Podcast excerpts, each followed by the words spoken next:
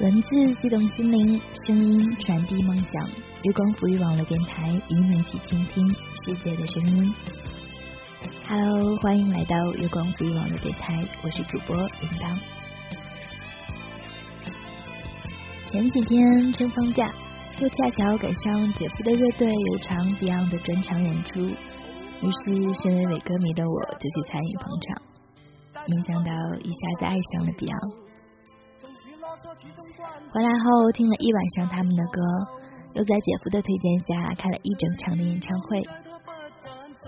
其实之前也不是没有听过 Beyond 的歌，只是听到主唱介绍说，这个乐队里几乎所有人都是因为 Beyond 开始拿起了乐器，相聚玩音乐至今，被深深的震撼了。他们几个现在的年龄都差不多有三十岁了，包括姐夫在内，已婚也有了孩子的占了一半，却依然还在坚持。难以想象，Beyond 是那么遥远的一支乐队，可是还是有这种力量，让他们相遇，让他们坚持。越长大越相信信仰这个词，未必是神，或许是某个人，某个希望。某一件，仅仅一件你想要做的事，你并不是为了他活着，但他却让你的生活有了光亮。没有什么利益的掺杂，仅仅因为热爱，仅仅因为激动，因为最原始的荷尔蒙触动。就像那一天，小刀放下所有乐器后，就几乎挤满了的舞台。台下是快要挤到舞台上的整场站着听的观众，灯光音响听说还是别人赞助来的。可是我看着台上的五个人，听着他们唱 Beyond，听着那些我甚至听不懂的词，心里却是特别的感动，因为我能看见他们眼中的光亮，竟然在这个年纪还未磨灭的对这个舞台的渴望。对，特别单纯，仅仅是想要唱歌。我突然间就感受到了支撑着他们的那个信仰，在每个人的眼睛里。我还记得那个已经青春不在、身材微微发福的吉他手说：“其实吧，我也不太会说话，就是当初因为喜欢 Beyond，就开始弹吉他，开始学粤语。”后来就从大东北带着跟 Beyond 学了一口粤语，跑去跟人家广东人说了五年。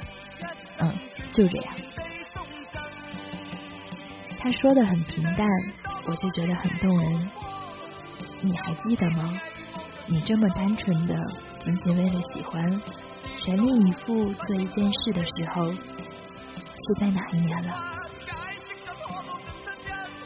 今天铃铛就分享给大家这边。来自于百无禁忌的理想的文章，但是这有什么用呢？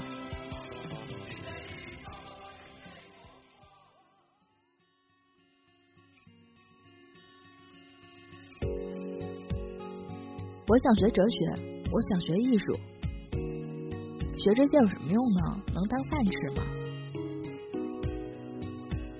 我就是喜欢他，他又不喜欢你，有什么用呢？这个社会为什么这么不公平？这个社会就这样，你说这些又有什么用呢？这段话出自之前推荐过的一篇文章。别向这个操蛋的世界投降，不是愤青，是爱情。在一个正常到不能再正常的事情都会引起争议的浮躁社会，多数人做或不做一件事，都喜欢用有用没用、赚不挣钱来衡量。好像一切评判和标准都是以有用和金钱来衡量。上大学只是为学一个热门专业，却不问自己喜欢不喜欢；找工作只是听说这家公司能管饭，却不问自己喜欢不喜欢这一行；相亲只是听说对方如何帅得惊天动地或美得一塌糊涂。却不问自己真正心动的是什么人。总之，当你有一丝的反驳，他们会说：“你说这些有什么用？是，有什么用呢？我也不知道。起码你能过得快乐，而且你要相信那些无处不在的可能性。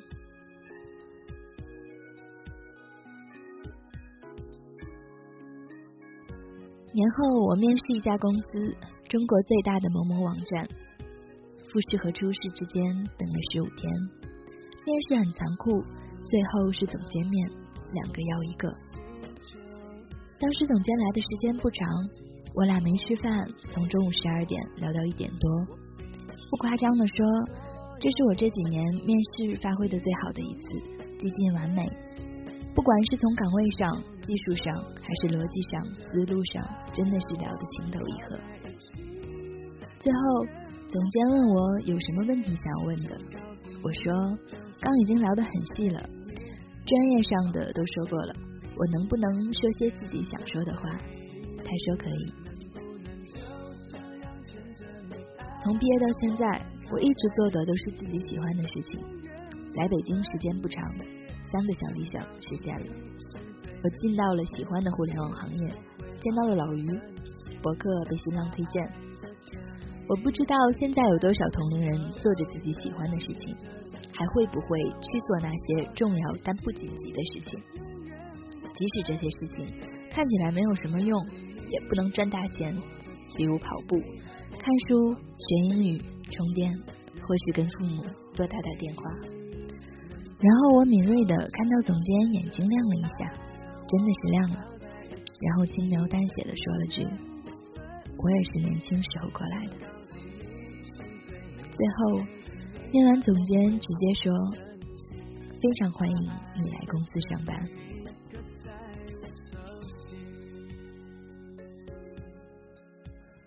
这家公司其实很不错，但因为某些原因，清明后我回复说不能去公司上班了。第二天下班，我在外面吃饭时，总监打电话来：“我还是希望你再考虑下公司。我知道公司在某些方面不太人性化。”而且我承诺，试用期工资可以再往上调。第二天晚上，我给总监回电话说：“其实昨天您争取我去公司上班，我真的挺感动的。我学校一般，工作经验一般，北京这么多牛人，我何德何能让您主动打电话挽留我？”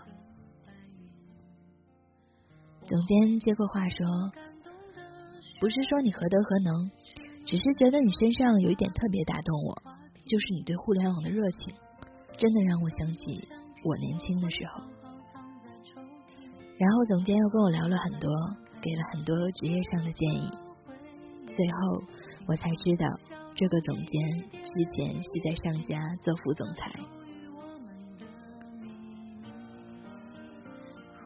之前博客里有时候会提到 Andrew。是一个在澳大利亚生活快三十年的台湾人。我认识他是在刚毕业时，我在 MSN 论坛上看帖子，看到一个英文很地道的回复，留了一个邮箱。我无聊就给他发了封邮件，然后一发不可收拾，断断续续，来来回回的发了有两年左右的英文文件。有时博客更新，我会在邮件里告诉他。去年我试着想跟他见一面。可他时间太紧，直到清明的三天假期，安住从遥远的澳大利亚飞到北京。晚上到酒店时，我打电话问安住：“你来北京有没有哪里想去的地方，或者有没有想吃的，我带你去。”然后 Andrew 说了句让我感动好几天的话：“Alex，我没有什么想去的地方，也没有什么想吃的东西，我就是飞过来跟你。”聊聊天。第二天，我和 Andrew 在一家环境很好的咖啡厅聊了一下午。我问他为什么会飞到北京，只是来跟我聊聊天。他说很喜欢我的博客，并且提到了三个词：坚持、耐心、原创。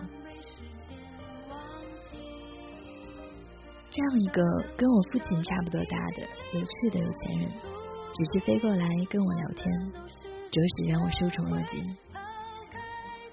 我一同学一直不相信他真的会跟我见上一面，然后我听他讲世界各地的故事，听他讲各种文化差异，听他讲一些英语地道的用法，听他讲年轻时候的故事，听他讲台湾和大陆的关系，听他讲一党专政和民主党派，听他讲他自己创业时的故事，还邀请我去澳大利亚玩。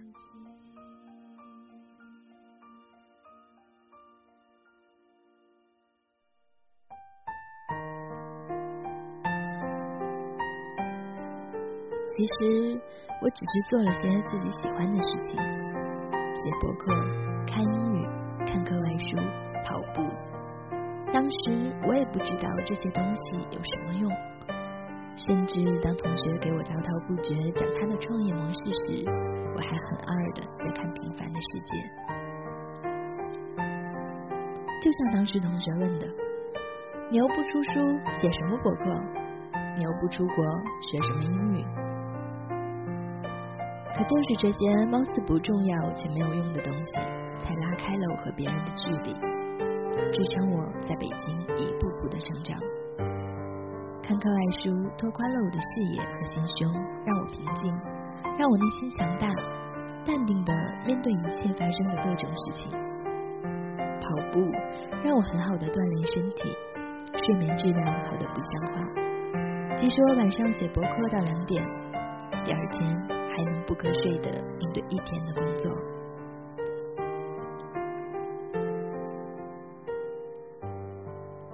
当时我也没想着这些东西能有什么用，只是喜欢而已。可当它真正带来了这么多有意思的和让我成长进步的事情时，我才更加坚定的做这些事情。如果不写博客，我在面试时除了专业上。没有跟别人与众不同的地方，也没有那些好的公司 offer。如果不跑步，我或许现在已经是个大肚腩；如果不学英语充电，我在北京早已经混不下去。安住看到蹩脚的英语，也不会来北京看我。你能想象吗？我身边最看好的一个同学，已经毕业五年，早都是拿明星的人。到现在还在坚持学英语、练钢笔字、写读书笔记，所以真的要相信那些无处不在的可能性，尤其是在一个邪门的社会，每个人都有可能变成传奇。就像乔布斯零五年在斯坦福大学那个经典的演讲里提到的一样，要不是退了学，我绝不会碰巧选这门书法课。个人电脑也可能不会有现在这些漂亮的版式了。当然，我在大学里不可能从这一点上看到它与将来的关系。十年后再回头看，两者之间的关系就非常非常的清楚了。你们同样不可能从现在这个点上看到将来，只有回头看时，才会发现他们之间的关系。所以，要相信这些点迟早会连接到一起。你们必须信赖某样东西，直觉、归宿、生命，还有业力等等。这样做从来没有让我的希望落空过，而且还彻底改变了我的生活。在这个社会上，不能认为什么有用才学什么，什么赚钱才干什么。不要去问一些类似这样的问题。我想当个教师，可我现在学 Photoshop 有什么用呢？学了再说，多会点东西总没坏处。最好什么都知道点，什么都会一点，保不齐什么时候真的会用上，甚至还能救命。比如，当你跟同事一起工作时，起码要懂点人际交往学；当你跟女孩谈恋爱时，起码要懂点心理学。当你晚上做模时，起码得知道在哪下种子。当你没钱买车时，起码你得会开。当你钱多时，起码你得会理财。当你买房子时，起码基本的建筑图你看得懂。当你去国外度蜜月时，起码基本的打车和点菜总得会说。生活是一所没有毕业的学校，而且不分专业。你遇到的事都是因你而生，你遇见的人都是为你而来，这有什么用呢？这本身就是最大的意义。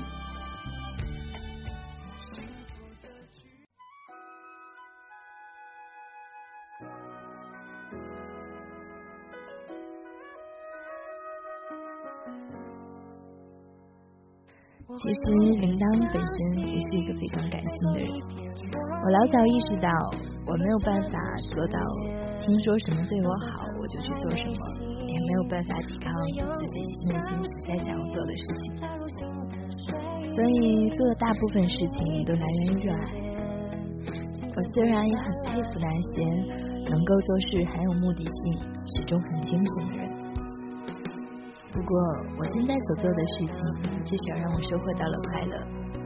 从心而行，谁知道生活以后会带给我些？什么样的惊喜？本期节目就到这里，喜欢节目的耳朵们可以关注新浪微博“月光飞网络电台”，还有公共微信平台“城月光”。另外，官网是三 w 点 imonfm 点 com，期待你的到来。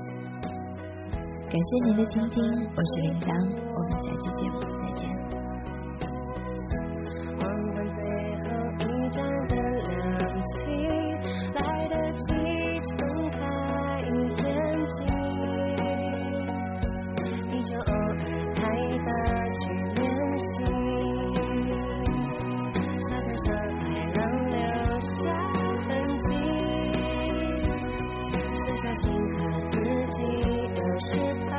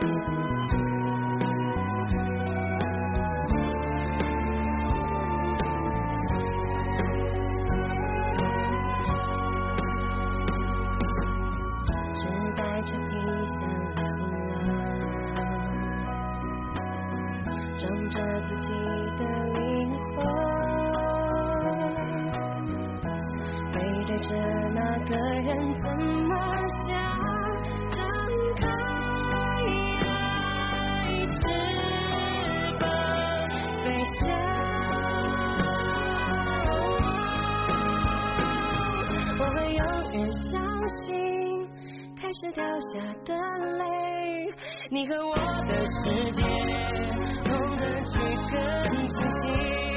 我会永远相信，不完美的完美，不管什么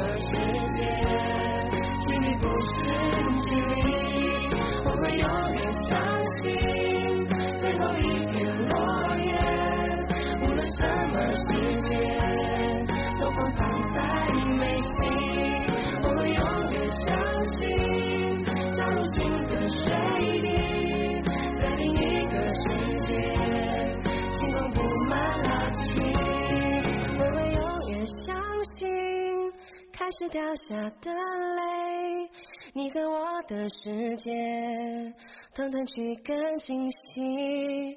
我会永远相信，不完美的完美，不管什么世界，距离不是距离。